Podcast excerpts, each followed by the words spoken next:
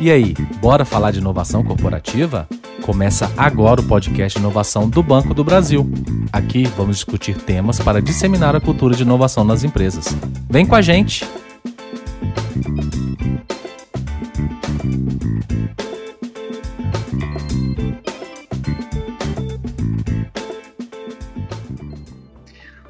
Eu sou a Débora Marques, assessora da Diretoria de Negócios Digitais do Banco do Brasil, e nesse episódio nós vamos falar sobre o tema Open Banking, que na tradução literal significa banco aberto. E no Brasil é uma iniciativa que tem o objetivo de melhorar a oferta de produtos e serviços financeiros para os clientes a partir do compartilhamento dos seus dados entre instituições autorizadas no sistema financeiro nacional pelo Banco Central. Mas na prática, o que esse movimento vai trazer de mudança para a vida das pessoas? Então, eu gostaria de apresentar os nossos dois convidados que vão conversar com a gente hoje sobre esse assunto. Então, começando pelo Rogério Melfi, que é especialista em novas plataformas da TecBan, líder do GT de Open Banking na Associação Brasileira de Fintechs e líder de educação na Fintech School. Ele é pós-graduado em Finanças, Investimentos e Banking pela PUC do Rio Grande do Sul e em Accounting and Finance pela Universidade Estácio de Sá. Ele atua no desenvolvimento de soluções para o setor financeiro, em especial no Open Banking. Seja bem-vindo, Melfi. Olá, obrigado. Tudo bom? Obrigado pelo convite aí. Nós que agradecemos, Melfi. E do lado do Banco do Brasil, a gente vai convidar a Raquel Castelo Ferrari, que ela atua 17 anos no Banco do Brasil e hoje como gerente de soluções na diretoria de negócios digitais na equipe de Open Banking. Ela é pós-graduada em agronegócios pela USP, conta com uma experiência profissional em diversas áreas, como relações com investidores, marketing digital e controladoria. Queca, seja bem-vinda. Bom dia, Debs, tudo bem? Muito obrigada pelo convite, um prazer estar aqui com vocês. Prazer é nosso. O Open Banking, ele tem sido uma das pautas mais comentadas e mais esperadas no mercado financeiro ultimamente. E o que isso de fato representa em termos de mudanças, tanto para as empresas quanto para o consumidor? Mas eu vejo assim que, que o Open Banking ele traz aí uma transformação para o mercado e do ponto de vista do consumidor, acho que não tão imediato, são coisas que vão demorar alguns meses, demorar alguns anos, talvez, no processo, mas ele vai começar a ter uma relação diferente com os serviços financeiros, com os produtos que ele tem dentro do sistema financeiro. Tem, vou, vou alongar aqui um pouco, tem muita gente que acaba comparando né, o Open Banking à internet. Então, pensa assim, como a internet transformou nossa relação de consumo de e-commerce, nossa relação de consumo de música, nossa relação de consumo de vídeos, mas aconteceu uma coisa assim de uma hora para outra, não foi surgir a internet e a gente já foi para o Spotify. É, então, essa transformação no sistema financeiro que a gente começa. Começa o Open Banking e daí daqui um ano, daqui um ano e meio, a gente vai sentir novos produtos e novas soluções que transformam essa relação do consumidor com as instituições financeiras aí. É, é, concordo, viu, Melf? Eu acho que a gente está entrando num novo modelo operacional, né, numa nova forma de atuar dentro do sistema financeiro, que faz justamente um movimento muito aguardado, talvez, pelo público, que é se tornar o centro das atenções, né? Trazer o cliente para o centro dessa brincadeira. É, entregar para ele o poder sobre o dado que ele tem e sobre o valor que esse dado é capaz de gerar para ele mesmo. Né? Então, o, o, que a gente vai observar daqui em diante, e aí eu concordo com a tua fala de que isso não é imediato, né? A gente vai ver, na verdade, um processo evolutivo de adoção do Open Bank, nessa né? curva de adoção ela não é rápida e ela não é para todo o público, né? Que é, é para o qual vai estar disponível. A gente vai ver aqueles early adopters, né? Aquele pessoal que, que, que adota as tecnologias, as inovações com mais rapidez, entrando com mais facilidade nesse processo, talvez aqueles clientes já multibancários bancarizados também fazendo um uso já mais imediato do que o Open Banking pode oferecer, mas o Open Banking, na verdade, dentro daquela agenda é, BC Hash, né, do Banco Central, que é para trazer democratização do acesso ao sistema financeiro, transparência, oferta de produtos e serviços mais adequados a cada um dos consumidores, isso precisa atingir o público como um todo. E eu acho que isso vai acontecer numa curva evolutiva daqui é, pelos próximos meses, né? A gente teve aí a, um novo calendário para o Open Banking que esticou as fases até o final do ano de 2022, né? Então a gente está até o processo de implementação está no numa escala bem evolutiva, é, passo a passo ali, né, começando agora num baby steps de como é que eu vou compartilhar minhas informações, daqui um pouquinho eu trago transações, é, mas apenas num escopo, depois eu vou incluindo outros arranjos, e a gente vai robustecendo esse novo é, ambiente, né, onde a gente vai passar a operar.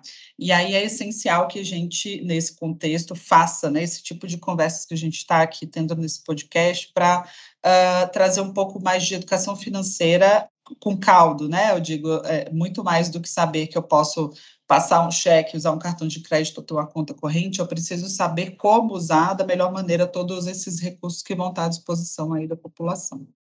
Bacana. Não, e justamente a primeira fase do Open Bank que já, já foi implementada no Brasil, né, que foi a, a disponibilidade de dados públicos das instituições financeiras de determinadas transações, e a gente está em vias aí de iniciar a segunda fase, que é efetivamente é o compartilhamento de dados financeiros do cliente, né, é, e, e, até já que vocês já trouxeram esse ponto, da questão de ser uma implementação escalonada, de ir por etapas, como que vocês entendem essa perspectiva do Open Bank no Brasil em relação a, a, ao escopo mesmo, enxergar essas possibilidades de expansão, o chamado Open Finance, né? Então, desde agora, quais são os tipos de produtos que vão entrar, na, né, de dados, né, de, de, temas que vão entrar nessa fase 2, até o que está sendo planejado para a quarta fase, para o ano de 2022?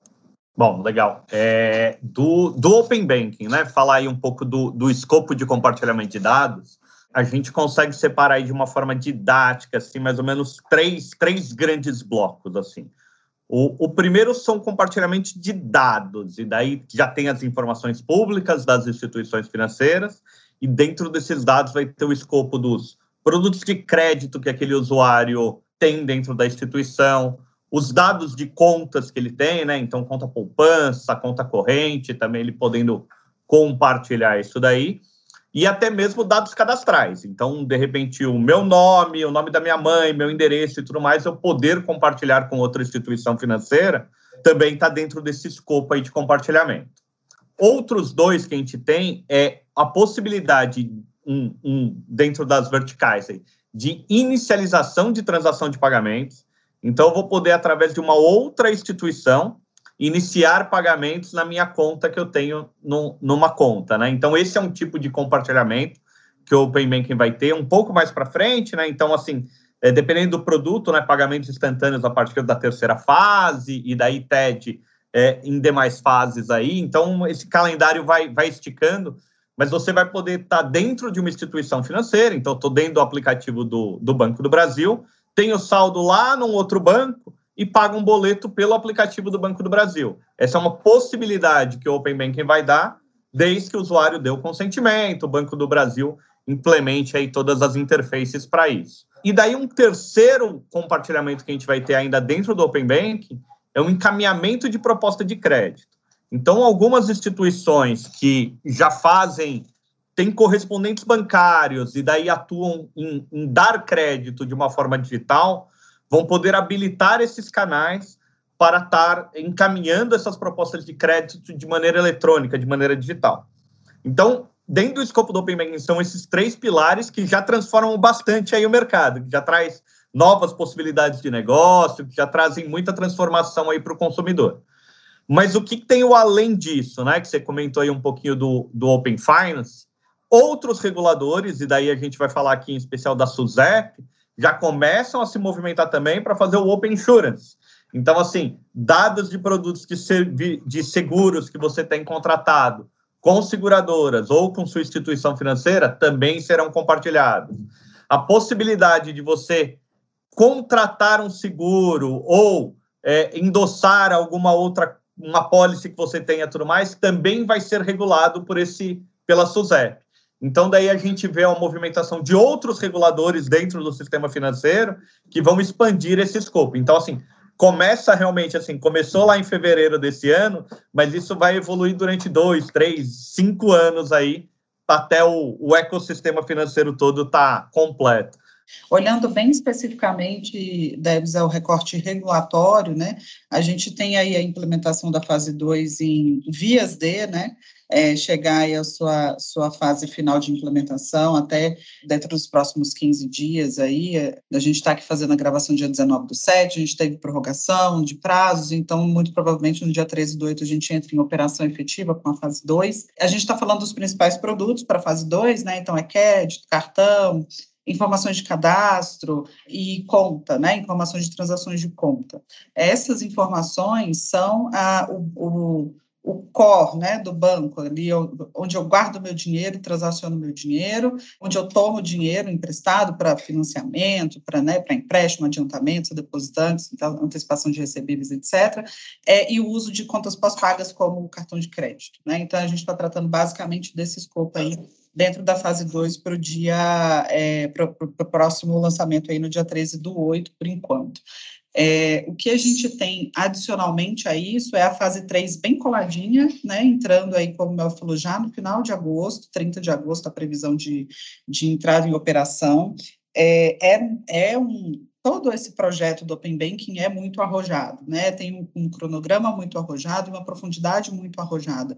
Essa é a intenção do Banco Central mesmo, é ser disruptivo, é ser transformador, né? Potencializar inovação, potencializar o uso de dados para gerar negócios. Então, ele está fazendo isso de maneira muito intensa. Então, quando a gente pega o, o, o, o que é esperado aí dentro das fases, a gente vai vendo que são fases é, cada vez mais complexas e trazendo cada vez mais informações. Então, para a fase 3, a gente tem de largada, sairíamos aí com um escopo super grande, então o iniciador de pagamento trabalhando com vários arranjos diferentes, incluindo essa questão que o Melf trouxe de encaminhamento de propostas de crédito, né, entre instituições por intermédio aí dos correspondentes digitais, correspondentes bancários digitais, mas a própria implementação, a própria evolução do, do, do, processo, né, do Open Banking, fez com que a gente conseguisse, enquanto convenção, lá no, né, dentro do, do processo de, de construção dessa documentação do Open Banking, tanto junto ao LACEN, identificar que, na verdade, a gente precisaria ser, fazer essa implementação de maneira paulatina. Então, para o dia 30 do 8, para a fase 3, a gente vai entrar com um MVP. É um um MVP de iniciador de, de, de transação de pagamento com o arranjo Pix. Por que o arranjo Pix? Porque o arranjo Pix é o que a gente tem aí de mais inovador, né, e, e o que teve uma adoção absurdamente rápida, né, Melfi, aí no mercado. É, eu costumo falar aqui, por que, que o Pix deu certo? Porque o benefício dele é muito óbvio né? O benefício dele é imediato. Ele não demanda uma curva de aprendizagem, ele não demanda uma educação financeira profunda, porque o benefício é imediato. A pessoa tá, né, usa o Pix porque é rápido, 24 por 7, não paga, fica bem claro o retorno que ele vai ter. O Open Banking não tem esse retorno claro ainda. Né? Ele não é um retorno óbvio, ele não é um retorno que o cliente entra na conta dele e fala, hum, vou compartilhar meus dados e tem essa clareza. Então, como o benefício não é óbvio, isso vai demandar uma curva de aprendizagem da população e das instituições financeiras, né, de como lidar com esses dados, como absorver esses dados, como atribuir risco ao uso desses dados, né, principalmente na, nas ofertas de financiamento, empréstimos e né, outros produtos de crédito. Pouco mais adiante, como o Melf mesmo colocou, a gente vai ter já para a fase 4 a introdução de outros produtos e serviços, né? A gente vai ter ali de novo, dois momentos, como a gente teve fase 1 e fase 2, vai ser um open data, né, de é, informações mais consolidadas, informações de características de, de, produtos e serviços, sendo esse escopo um novo escopo. Então, a gente está falando de, de informações de investimento, câmbio, previdência, seguridade, contas de, de pagamento, conta salário, é, entram todos aqui na fase 4. Então, a gente vai ter dois momentos também. Um primeiro, Open Data, como a gente fez lá no, na fase 1, com, com operações de crédito, cartão e, e, conta corrente. E no primeiro semestre do ano que vem, a gente entra com o transacional, né, com efetivamente o transacional de cada um dos clientes. É, o que, que, é interessante aqui? O processo do Open Banking, e aí conectando com a tua fala, Debs, do Open Finance, ele vai contaminando né, os outros os outros ambientes. Então, a gente tem essa, essa atuação da SUSEP, que o, o Melfi comentou, com o Open Insurance, né, fazendo a abertura dos dados de seguros, previdências e né, o que mais é, foi escopo ali dentro da atuação da SUSEP. É, mas a gente também tem a atuação da Ambima, fazendo o Open Investment, né, fazendo todo esse mesmo movimento com foco em produtos de investimento. Né, aqui dentro do banco, o que a gente tem feito é se aproximar desses dois movimentos para que a gente tenha um alinhamento de escopo, de intenções, né, de uso dessas informações, para que a gente consiga fazer uma, uma implementação mais lisa, né, mais suave, menos truncada, né, mais fácil de ser absorvida, tanto internamente, porque o MELF está aí, que não me deixa mentir, é um processo exaustivo, de fazer essa transformação interna, né, dos nossos legados e etc, para fazer essa exposição de dados, não é algo trivial, não é simples, né, posso até falar um pouco mais adiante aí sobre, sobre essa questão de, de como nos preparar, né, para esse processo todo, e não é simples, não é só para a gente, não é simples também para as outras empresas especialistas, né, ou as fintechs, ou, essas, ou agora com a entrada do Open Investment e Open Insurance, dessas empresas também focadas em produtos especializados, né? É, é, um processo bastante complexo. E conectar tudo isso, deixar tudo isso padronizado, porque eu não posso compartilhar bananas e receber laranjas, né? Eu tenho que compartilhar tudo no mesmo padrão, né, meu? Senão não, né? Como é que a gente usa esses, esse, esse processo? padronizar a segurança, padronizar a integração entre as instituições, garantir né, a segurança do cliente em todo este processo de jornada de consentimento, autorização de pagamentos via iniciador de pagamentos, né, garantir toda essa estrutura robusta que está sendo é, construída em tão pouco tempo, é um trabalho bastante complexo, né, e é isso que vai tomar aí nossas vidas até o final de 2022, pelo jeito. Não, bacana. E realmente é um tema super novo que está sendo construído é, ao mesmo tempo que vão sendo definidos alguns parâmetros, né? Então tem a participação dos integrantes do sistema financeiro, é, as empresas, né? Tanto as, as já tradicionais quanto os, os novos, novos, novos entrantes. E, e, até vocês trouxeram pontos que eu entendo que são bem relevantes, né, para essa, esse aculturamento, esse entendimento da população, das pessoas, de como elas vão se beneficiar com isso, que é a questão do, do a, a, mudança de conceito do dado, né, o dado pertence ao cliente, ele é o proprietário do seu dado, não a empresa onde ele tem o cadastro, onde ele faz as operações, então como ele, ele é proprietário do seu dado, ele está empoderado, então, para decidir com quem ele vai compartilhar, para que vai ser compartilhado, né? Para que, que ele vai ser beneficiado. E até essa questão do benefício para o cliente, apesar de não ser tão imediato realmente o, impacto do Open Bank como o Pix, né? É, acho que muitas pessoas têm medo que o Open Bank signifique que as instituições vão vender bases com seus dados e aí vai ter mais empresas de telemarketing ligando para ele para vender produto. E na verdade não, realmente sim, o que vocês trouxeram, né? Os temas que estão sendo desenhados aí para essa segunda fase, né? parte de crédito, de conta, de cartões, o objetivo realmente é que o cliente tenha melhores serviços e produtos desenhados conforme as necessidades dele, a partir da troca desses dados. Então, é, é realmente o, o cliente ver valor em ele receber uma, uma oferta melhor, um serviço melhor a partir disso, para ele realmente eh, eh, se entender, é, se conscientizar do, do porquê compartilhar os seus dados e com quem compartilhar, porque isso implica no outro ponto importantíssimo do Open Banking, que é o consentimento, né? O próprio Melf já, já começou falando sobre isso. É, nada vai ser feito sem o consentimento do cliente. E é um, um, uma iniciativa, um movimento é altamente regulado no Brasil. Está tendo a definição de diretrizes, de padrões para tratar a questão de segurança também, né? A própria Keka trouxe isso. Então, eu queria entrar na próxima pergunta, que é justamente assim, apesar de não ser imediato o benefício para o cliente, é, o, o, objetivo é que as empresas realmente usem esses dados para oferecer um melhor serviço, com melhores taxas, é, com um processo de uma jornada de, de abrir, abrir, conta mais fluida, né? É, como o consumidor que se que entendeu o benefício, né, o valor que vai ser gerado para ele, como ele faz para entrar no Open Bank, né? Como eu, consumidor, o que, que eu tenho que fazer para entrar no Open Bank, considerando aí essa fase 2 que está entrando no ar? Legal. Vou, vou colocar de uma maneira bem genérica e daí pedir para a Raquel complementar para o consumidor do Banco do Brasil. Mas assim, num momento assim, o consumidor ele não precisa fazer nada. Quem vai trabalhar, quem tem a maior parte dos desafios tecnológicos e tudo mais é a própria instituição financeira. Então, a instituição dele vai entrar no Open Banking. O que o consumidor precisa fazer? Ele precisa, baseado numa oferta que o banco dele fez, de falar assim, ó, oh, você aceita compartilhar seus dados para essa finalidade, ele vai pegar lá pelo aplicativo do banco dele, então ele está lá no aplicativo do, do Banco Azul e vai falar assim: ah, eu aceito sim compartilhar. Ele vai até o aplicativo do Banco do Brasil, vai se autenticar, vai se logar, vai aparecer um pop-up para ele, vai aparecer uma janela, falando assim: ó, o Banco Azul deseja ter acesso aos seus dados cadastrais Isso, isso. Você aceita compartilhar essas informações? Quando ele der o ok, daí sim esse outro banco vai poder consumir os dados cadastrais dele, vai ter acesso a essas informações. É uma jornada muito semelhante assim a você tá lá no Candy Crush, que é aquele joguinho, e dele fala: Ó, oh, eu quero ter acesso aos seus amigos do Facebook. E daí, com isso, você vai ganhar três coraçõezinhos, vai ganhar três vidas. E daí você vai lá, compartilha, vai no Facebook, dá o ok, volta para o joguinho, e daí você ganhou as três vidas.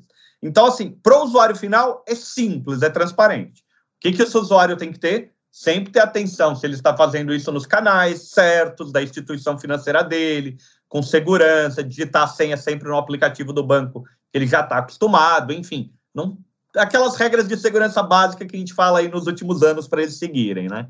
Mas daí, jogo aí para Raquel, especificamente os clientes do Banco do Brasil. Eles vão seguir uma jornada parecida, mas o que, que tem de benefício, o que, que tem de mais legal aí? Vamos lá. Aqui no, no BB, a gente está é, trabalhando o, a jornada do consentimento como ela deve ser, ela é padronizada, ela é ininterrupta, é muito importante falar sobre isso, ela é uma jornada que tem começo, meio e fim, no momento em que ela está sendo executada, né? Ela gera algumas pendências em casos de é, necessidade de outras autorizações. Por exemplo, ela tem uma PJ e são duas pessoas assinando por aquela PJ, então a, a primeira pessoa né, a fazer todo esse processo de consentimento, que se inicia sempre na instituição financeira que vai receber os dados, a instituição financeira receptora, é onde você começa essa jornada do consentimento sempre, ela nunca vai começar onde, a, onde você tem os dados para serem transmitidos, né? ela começa sempre na, na instituição que deseja receber essas informações.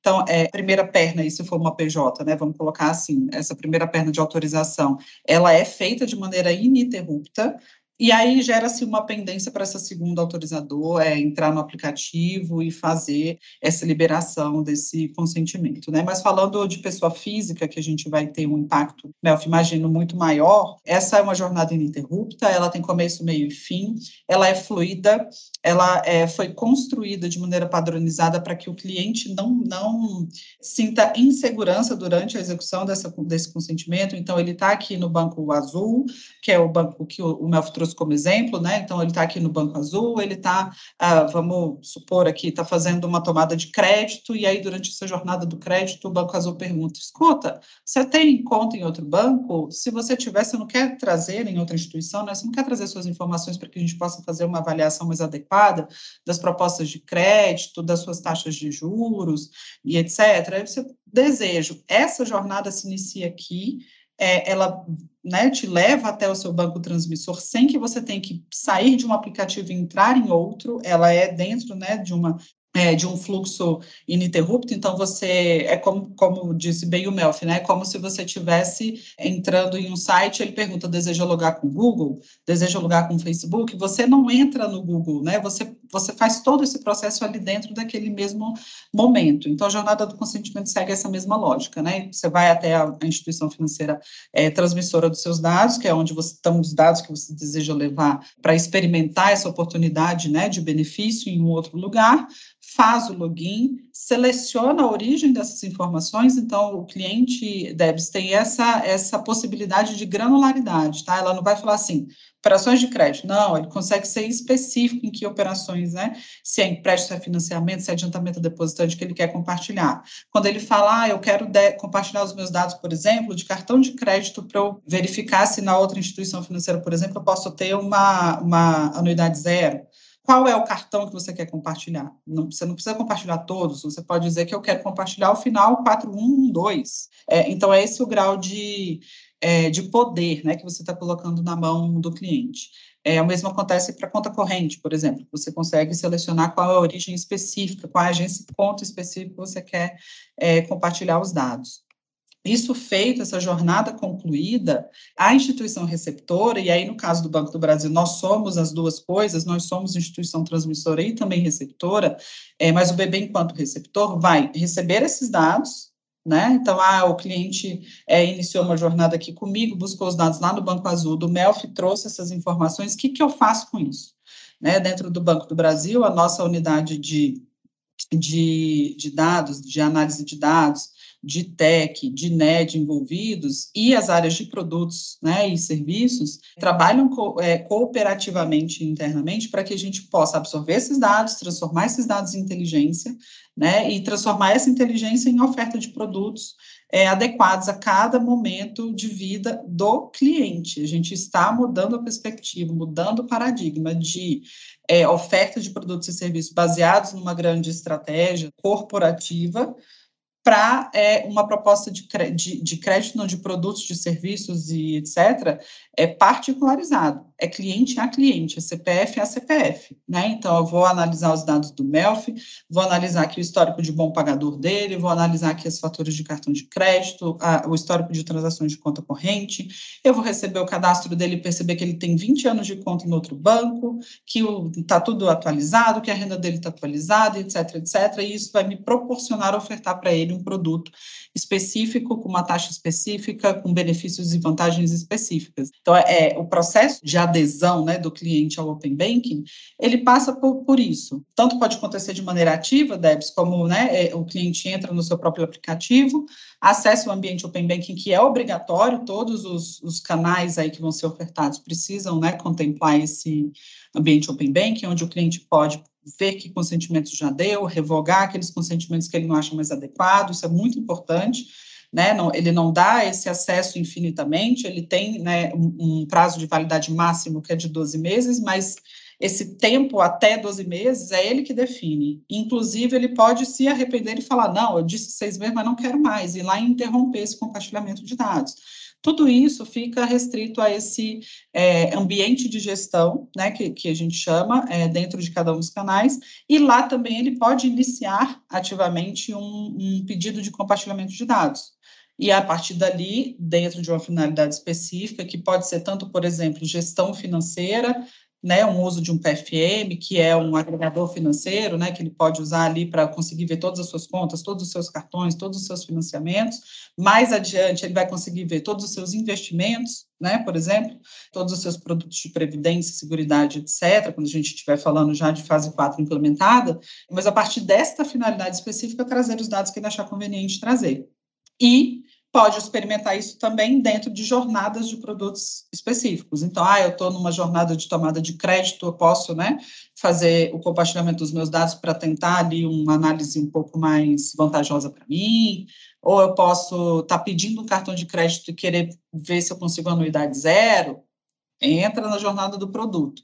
Ah, então, a gente aqui no Banco do Brasil está fazendo esses dois movimentos, tanto o, o, o momento da abordagem, né, com o cliente, quanto o uso é, dos dados de maneira é, bastante analítica e usando bastante inteligência artificial, que é um, né, um processo que a gente está internalizando aqui no banco de ser muito data-driven, né, Debs, aqui nas nossas decisões.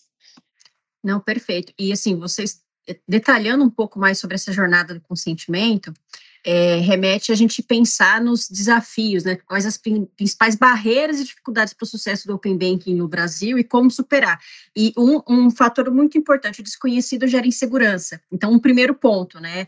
São as pessoas entenderem o que é Open Bank, como que elas podem se beneficiar com isso, né, e entender a jornada, né, de como isso é feito, né, de que ela pode, tem que dar o consentimento, pode revogar, e, e acho que isso traz outros pontos, é, questão, né, do medo da segurança, é, medo de golpes, então, e até ia perguntar para vocês, se vocês é, recomendam alguma boa prática, porque, assim, vai ter uma, é, uma uma elevação da concorrência de pessoas, Sim. de empresas, né, querendo é, os dados dos clientes, de ofertar isso para eles. Como que o cliente pode se resguardar de realmente estar tá, é, autorizando o compartilhamento de dados com empresas confiáveis, né, para funcionar aí no sistema financeiro conforme a regulação do Bacen?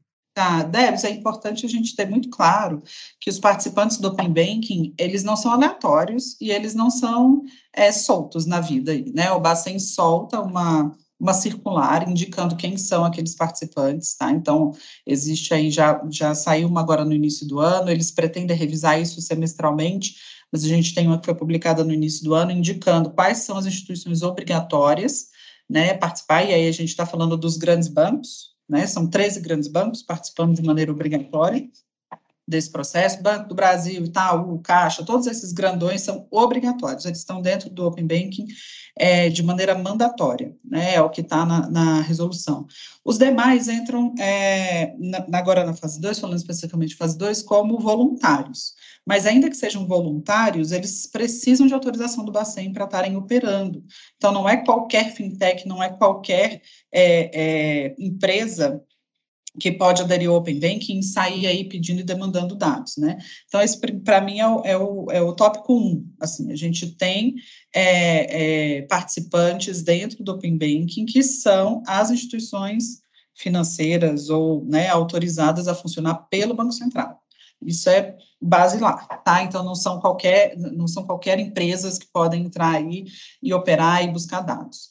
É, quando a oferta é demais, o santo desconfia. Então, né, o que eu falo para o cliente é: se está demais, se está uma oferta bacana demais, é uma empresa que você não conhece, é uma empresa que você não se relaciona ainda, pesquisa, dá uma olhada no site do Banco Central, coloca o nominho dela lá, é fácil de achar, tá? O site do Banco Central no campo de busca, se você colocar o nome da instituição, é, mesmo que você não, não, né, não, não saiba o nome, a razão social, o nome específico, é, fica fácil de achar lá dentro para saber se essa é uma instituição é, autorizada pelo Bacen funcionar e mais ali adiante se ela participa efetivamente do Open Banking, né?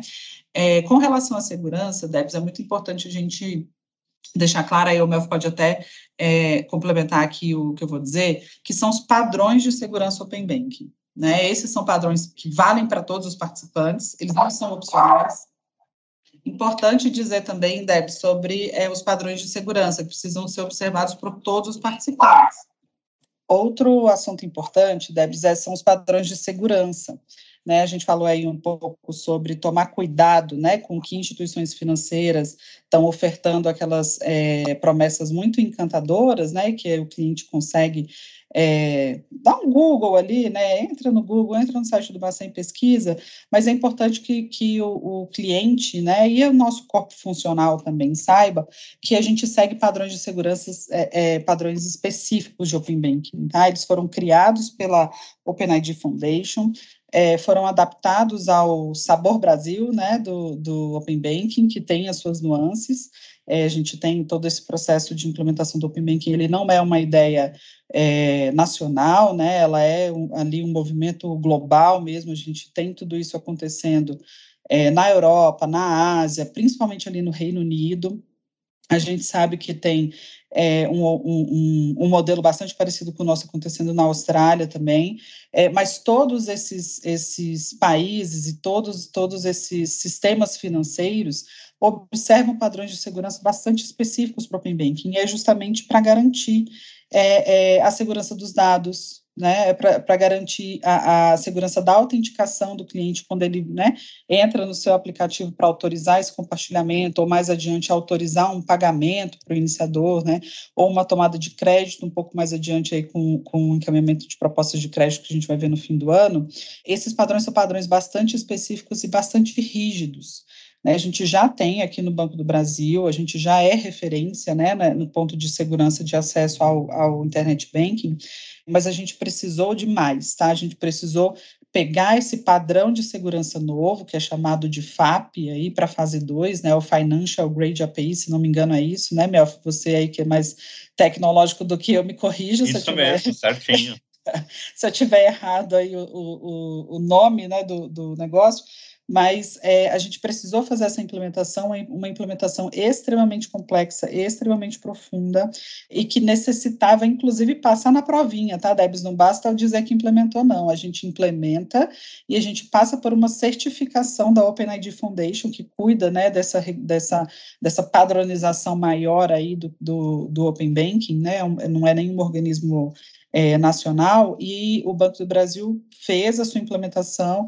É, queria, assim, aplausos para a nossa equipe técnica, viu, da, da diretoria de tecnologia, porque a gente fez tudo in-house e a gente não contratou empresas de fora, foram os nossos FUNCIS, os nossos colegas de DTEC que meteram a cara, estudaram, é, é, absorveram todo esse conhecimento em tempo recorde, porque também foi uma documentação que demorou bastante a sair, né, o que traz um desafio maior ainda para o processo, mas a gente conseguiu fazer essa implementação e, e deixar esse processo bastante amarrado e bastante seguro.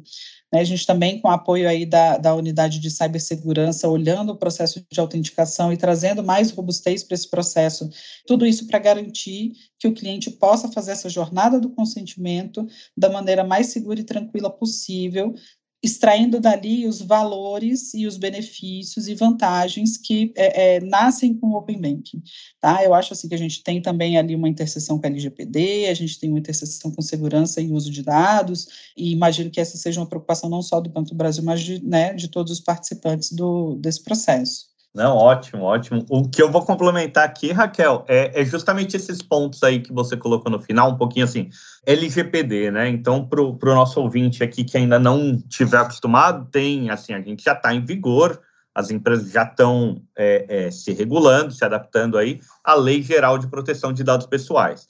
Então, além do sistema financeiro, a gente tem uma lei que regula todos os dados pessoais que as empresas administram no, no país. Então, seu dado pessoal que está num supermercado, seu dado pessoal que está numa farmácia, seu dado pessoal que está em qualquer outro ecossistema, ele é regido agora por uma lei de proteção de dados. Então, os dados do compartilhamento no Open Banking, além de toda essa segurança que você colocou do Banco Central, de ter o sigilo bancário em cima disso, então, enfim, as próprias leis que regulam o sistema financeiro também são protegidas pela LGPD.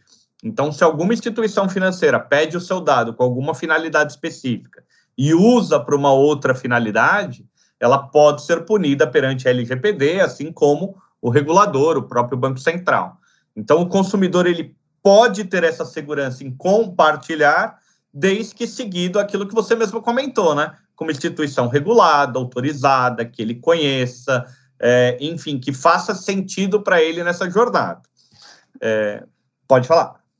Não, perfeito, meu. Eu queria só complementar aqui, é, Debs, é super importante isso ficar bastante claro. O processo do consentimento do Open Banking é um processo de consentimento para compartilhar dados baseado numa finalidade específica, baseado numa granularidade específica, ok, mas você está consentindo compartilhar aqueles dados. A partir do momento que ele é absorvido pelo outro banco, pela outra instituição, né, que vai fazer uso desses dados, ele passa a ser tratado dentro da LGPD que o Melfi é, comentou. Né? Então, ele precisa seguir aqueles rígidos padrões também é, de sigilo e de uso né, dos dados, inclusive é, é, é, deixando à disposição do cliente aquela opção de ir até o banco e falar: olha, não quero mais que use, não me oferte mais, né, é, é, destrua esses dados, ou enfim, né, todo, tudo aquilo que é possível dentro da LGPD. Então, são dois movimentos que, que cria uma interseção aí depois da absorção, né, desse, desse processo, o que traz para o banco mais complexidade e para o cliente mais segurança né, no processo de uso e compartilhamento dessas informações. Muito importante esses pontos trazidos por vocês, porque realmente é ter a clareza de que é um processo é, que tem as, os parâmetros definidos de segurança, é, o cliente decide se ele quer compartilhar, com quem ele quer compartilhar. Ele, é importante ele verificar se é uma instituição autorizada pelo Banco Central a funcionar. Esse dado vai ser compartilhado com quem, com qual empresa ele decidir. Não significa que esse dado dele vai estar disponível na internet para qualquer pessoa consultar, não é isso, né? Então, realmente, segue as diretrizes da, da LGPD e as instituições são responsáveis por isso. Então, a partir do momento que o cliente também quiser revogar, ele tem todo esse direito e está amparado aí pela, pela legislação. É, antes de entrar na parte final, eu, eu, quero fazer um pedido aqui para os nossos ouvintes que estão com a gente até agora, né, para deixar aquele like no nosso podcast de inovação do Banco do Brasil, seja no Spotify, nas plataformas de streaming ou na Rádio UniBB, né, no caso dos funcionários. Compartilhe aí nos grupos de trabalho com seus colegas, com as pessoas que você trabalha e que você conhece que gostam desse tema, que precisam né, ter bastante informação. E se você não é funcionário do banco, também não tem problema, a gente também pede o seu like, que você compartilhe com o pessoal que você trabalha que gosta de inovação. E se não, não, tem, não tiver o like, pode deixar os comentários nos grupos de WhatsApp, que é uma maneira também das pessoas entenderem se o conteúdo está sendo relevante, está sendo bacana. Então siga aí o podcast inovação do Banco do Brasil nas, nossas, nas plataformas de streaming e fica ligado que a cada 15 dias tem um novo episódio quentinho trazendo temas relacionados à inovação corporativa. Bom, Então, agora na parte final, a gente já falou bastante coisa relevante. Eu queria pedir para vocês dois trazerem referências mesmo de, de, de conteúdo, de material que os nossos ouvintes possam buscar mais informações, seja livro, artigo, site, blog, curso, para entender mais sobre o Open Banking, né, tanto na visão como consumidor, quanto na visão é, de, de, pessoas que trabalham em empresas né, da, do sistema financeiro, e também indicassem o contato de vocês, como as pessoas podem encontrar vocês para né, é, entender mais informações ou saber com que vocês trabalham e tudo mais. Bom, vamos lá. Para profissionais de mercado, então, para quem quer entender o Open Banking, mas assim, uma visão mais técnica, ou até uma visão de negócio e tudo mais, dá uma procurada aí no, no YouTube, principalmente, assim, Open Banking Week, Open Banking. Você vai encontrar um canal onde eu participo, tem o Leandro Pupi também sempre trazendo conteúdo. Então, assim, tem, tem o, o, Open Banking Week é um evento aí que a gente já fez duas edições. A primeira edição teve 40 horas de conteúdo, a segunda edição 60 horas de conteúdo. Então, enfim, não falta conteúdo na internet mas assim muito voltado para profissionais do mercado de financeiro, mercado de tecnologia, então vale a pena dar uma pesquisada no próprio YouTube. Você comentou aí que eu trabalho na Fintech School, a Fintech School tem um curso de Open Banking, então também é, é um conteúdo legal e daí didático, preparado de, em módulos tudo mais, quem tiver interesse também vale a pena. Mas para o consumidor, né? O consumidor eu acho que é uma jornada um pouco mais complicada dele ainda ter informações mais certas do que, que é o Open Banking. Como a Bfintech, o que a gente preparou? Uma cartilha. Então, criou lá um gibi, um livrinho, onde a gente explica com palavras simples, assim, o que, que é o Open Banking, como ele pode fazer essa jornada. Então, é legal a leitura, principalmente para quem já vai adotar ou quer compartilhar essa informação aí com outras pessoas do que, que é o Open Banking e tudo mais. Eu dou essas sugestões. E, e para entrar em contato comigo, para me procurar, é pelo LinkedIn. Pode procurar lá Rogério Melfi, por favor. É, adiciona lá, manda mensagem, fiquem à vontade aí. Aqui, Debs, no BB, a gente tem algumas oportunidades também de é, acesso né, à informação, principalmente para os nossos é, clientes, propensos clientes e consumidores em geral. Né? A gente tem dentro do portal do banco o Open Banking com uma página própria, que é o bb.com.br barra Open Banking, lá tem informações gerais, informações de como vão, vão funcionar as próximas fases, né, o que está previsto em cada uma delas, isso para o público em geral, para o público mais especializado, público de desenvolvedores, a gente tem o portal desenvolvedores, onde estão as nossas APIs já publicadas, é, regulatórias e negociais, então tem bastante conteúdo lá também. Para tirar uma dúvida de maneira mais simples e imediata, o pessoal pode fazer uso também dos nossos chatbots via WhatsApp né? Então é só usar aí o, o, nosso telefone, né? Salvar o telefone aí na agenda de contatos, que é o 61 4004 Salva na agenda de contatos, manda um oi lá no chatbot, pode fazer a pergunta que for necessária aí sobre o Open Bank, que os nossos robozinhos estão é, aptos a responder a maioria das dúvidas, tá? Que são dúvidas é, mais gerais, né? Sobre como utilizar o Open Banking. É, internamente, a gente tem cursos, né? Debs, você é nossa estrela aí dos cursos do, do você e Virgínia, né? Dos cursos de Open Banking. A gente tem um é, um pouco mais amplo, né? Com um conteúdo mais aberto sobre o que é, né? Onde nasceu, como se reproduz, o que vai, como é que funciona. E a gente tem um mais específico voltado voltado para o atendimento, né? Voltado ali para a nossa força é, de atendimento. Isso é super importante também, Debs, a gente mencionar que é, a gente tá, o Open Banking abre é, os portões para novos concorrentes, para novos players, né, dentro desse mercado. Mas é, bancos como o nosso, principalmente bancos públicos que têm essa função também social, né, de ser mais educativo, tem ali o seu corpo funcional físico, né, o atendimento físico das agências que também pode dar algum suporte para os clientes que tenham dúvidas dúvidas e que não tenham tanta facilidade lá com os canais eletrônicos, que é o meio é, por onde o Open Banking vai ocorrer, né? Ele acontece no ambiente eletrônico, no canal de atendimento eletrônico. É, mas isso não impede do cliente buscar ajuda ali do seu, do seu gerente de confiança, do seu atendente na agência física. Então, a gente tem é, uma gama bastante ampla de opções de ofertas de conteúdo. Além disso, a gente tem Google, dá um Google ali, né, Melf? Joga é no, no YouTube, tem muito conteúdo bacana sendo produzido de maneira bem fácil, tá? De assim, é, é, que você consegue absorver com bastante facilidade no YouTube. No LinkedIn, a gente tem bastante oferta também de é, pequenos artigos, né? De pílulas mesmo de conhecimento sendo produzidos por um monte de gente bacana do banco, de fora do banco, é, de fintechs. É, o, o Rogério é, mencionou aí o Leandro Pupi, que foi nosso parceiro aqui, né, foi nosso colega de Banco do Brasil, hoje está atuando fora e é referência também no assunto. Podem buscar, tá? Só manda um Open Banking ali dentro do LinkedIn que vocês vão encontrar bastante conteúdo. Para me encontrar lá é Raquel Ferrari, ou Raquel Queca Ferrari, tem sempre o meu nome aí científico, que é o Raquel, e o nome de uso comum, que é o Queca, mas vocês me acham como um ou como outro lá dentro do LinkedIn, podem me acionar, dúvidas, é, questões, é, necessidades aí de um bate-papo, podem me chamar que eu estou super à disposição. Muito bom, é muito material, muita referência. Quem está ouvindo pode ficar tranquilo que a gente vai nas plataformas de streaming, né, deixar por escrito para facilitar a consulta para vocês, se não deu tempo de anotar tudo. Para os funcionários do banco, a capacitação interna, né, tem a Universidade Corporativa do Banco do Brasil tem dois cursos, como a Raquel citou. Então tem a videoaula de Open Banking, que é o código 7899, que fui eu que fiz.